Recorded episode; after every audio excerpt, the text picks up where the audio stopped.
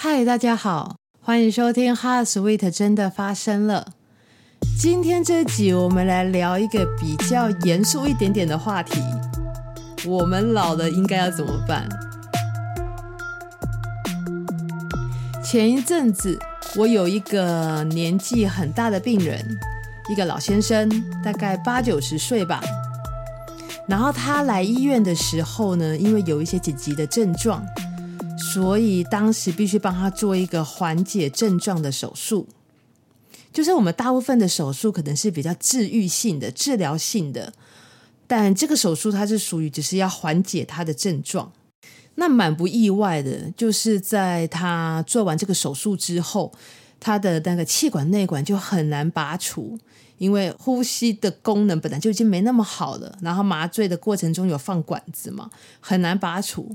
所以他在医院的呼吸的加护病房住了很久。那我服务的医院哦，它其实是个医学中心，对，也就是所谓的比较大型的医院。那大型的医院呢，其实就是处理急重症为主。对，所以如果当疾病比较稳定了，要不就出院；如果他的疾病稳定，但相对还是需要做安养的部分的的话，那就得找一些安养的机构。那这个北北呢，在住了蛮久的呼吸病房之后，最后还不错，就是有顺利的找到养护机构。对，那他也转过去了。这样，那他转过去之后呢，接下来我要做的事情就是追踪。但我觉得这个追踪其实很尴尬。为什么会觉得尴尬呢？因为我是负责肿瘤的个案管理师。我的角色比较像是在追踪这个病人康复的状况怎么样。嗯，以胃癌来说好了，我要关心的是这个病人吃东西的状况恢复的怎么样，那他对于他这个疾病适应的能力怎么样？可是这个北北基本上他到后来都还是放着气管内管跟鼻胃管，所以他根本没有办法自己进食，他的进食是必须靠灌食的方式。所以基本上这个追踪呢，就是只是了解一下他的近况如何这样子而已。然后我还是打了电话，因为还是要追踪嘛。那是他的儿子接的电话，那他儿子就稍微跟我应该算抱怨吧，他就抱怨了一下，说现在他父亲住的这个养护机构，他觉得跟在医院的感觉差非常多。怎么说呢？比如说在硬体上。哦，空间就没那么大，跟隔壁床的空间距离就变得很近。那在软体方面，比如说人力，在人力上面，他就觉得，哎，护理人力可能没这么多。哦，那大部分可能是都啊、一个看护要照顾好多个病人。对，那他觉得不像在医院，固定的时间就还会有，比如说复健啊，哦，或者是还会让病人下床啊这些。哦，外面的安养机构可能就无法做到完全这个样子。偏偏很无奈的是，这个老先生他的意识蛮清楚的，有气切管他没办法讲话，所以他意识很清楚的状况下，他家人来看他的时候，他们就只能用笔谈。就家人看了很难过，那也没有什么办法。听到这里我就更尴尬了，因为他跟我抱怨的事情，我一件也使不上力。我当然没有办法去改变一个养护机构它的硬体设备，没有办法改善它的人力资源。那我唯一好像想到能够比较解套的方法，大概就是可以跟他提一下在家照顾这一点。但在家照顾其实很不容易。如果以这个这个北北的的状况来说的话，在家照顾他需要有病床。需要有人照顾他，需要有人帮他翻身抽痰，最终的一点就是需要有足够的财力才办法做这件事情。那我想了想，觉得这个对他们来说更难，所以我话到了嘴边，我就停住了。那我挂掉电话之后呢，我的脑中想起了前些日子看过的一个 YouTube 的影片。这个影片他是在采访呃一位资深的电视人。王伟忠先生，他在采访王伟忠先生怎么样子去规划他的房子，怎么样去规划他的家。王伟忠先生他就说，他现在的这个房子重新整修过，那他就把他的那个预测那个厕所的门改的比较宽。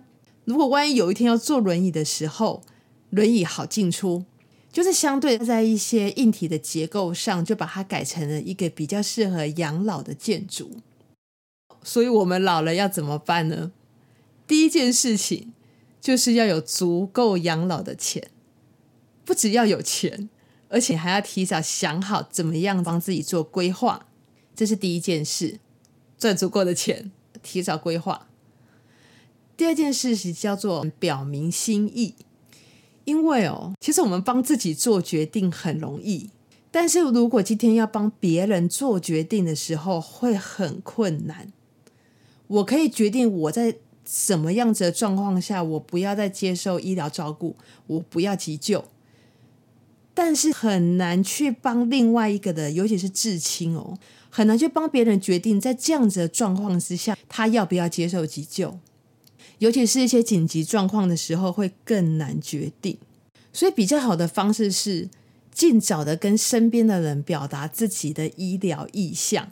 那大部分的人可能到了中年会有小孩，对，所以可能大部分的人会选择跟小孩就是表达自己的医疗意向。但我想说一个我自己的观点，然后就是我其实觉得，就是小孩这个变数是非常大的，所以我自己觉得更好的方式是能够跟你信任的人，或者是你身边的人，或许不要只有一个，或许是很多个，去表达自己的医疗意向，或者表达一些紧急状况的的时候怎么做的处理。那说到这个，就一定要提到，目前你有一些更好的做法，比如说现在有病人自主权利法，那它会有一些预立医疗决定的相关的文件，这方面的资讯在医院都可以很容易的取得。好，那讲到这里呢，我想要分享一个我十年前做过的一件我自己觉得蛮疯狂的事情。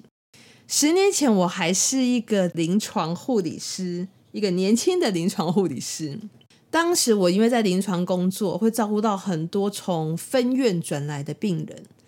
那有一些从分院转来的是那种在安养中的单身农民的北北，那他们其实已经卧床很长的一段时间了，所以有一些北北他们转来的时候，嗯、不管意识清不清楚了，有些可能就是会有一些肢体挛缩的问题。或者是有些可能就真的是因为躺太久了，所以会有压疮。当时我很年轻啊，而且我一毕业的时候我就在所谓的大医院工作，我很难理解为什么在一个医疗照护机构里面，病人会到这个程度，会到卧床很久、肢体挛缩，甚至有压疮的程度。然后因为一些疾病的需要，所以就转来总院在做治疗。我很我那时候很不能理解。然后我那时候就做一件事情，我就写了一封信给那个分院的院长。我写的是那种用电脑打字的那个，就是真的是一封信件，丢到邮筒寄出去的那种信件。隔了几天之后，真的收到回信了。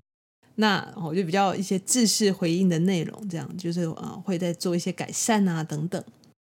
可是当我十年后再回来看这件事情的时候，我其实对安养机构或者对分院，我有更多的应该算是同理心了。因为对一个照护机构、安养机构来说，就是人力跟物力、硬体等等都是问题，都会是相对没有办法有那么富足的资源。那话说回来，我们老了应该怎么办？我想还是回到今天讲的这两件事情吧。第一件事情，努力赚钱，提早规划；第二件事情，向你信任的人表明心意。那更好的方式是有一些记录的文件可以记录下来。今天大概就跟大家聊到这里，希望还是可以提供一些想法给大家。这也是我做这个 podcast 的一个蛮主要的目的了。好，那我们今天这集就到这边。那下一集 HeartSuite 真的发生了，我们空中再见，拜拜。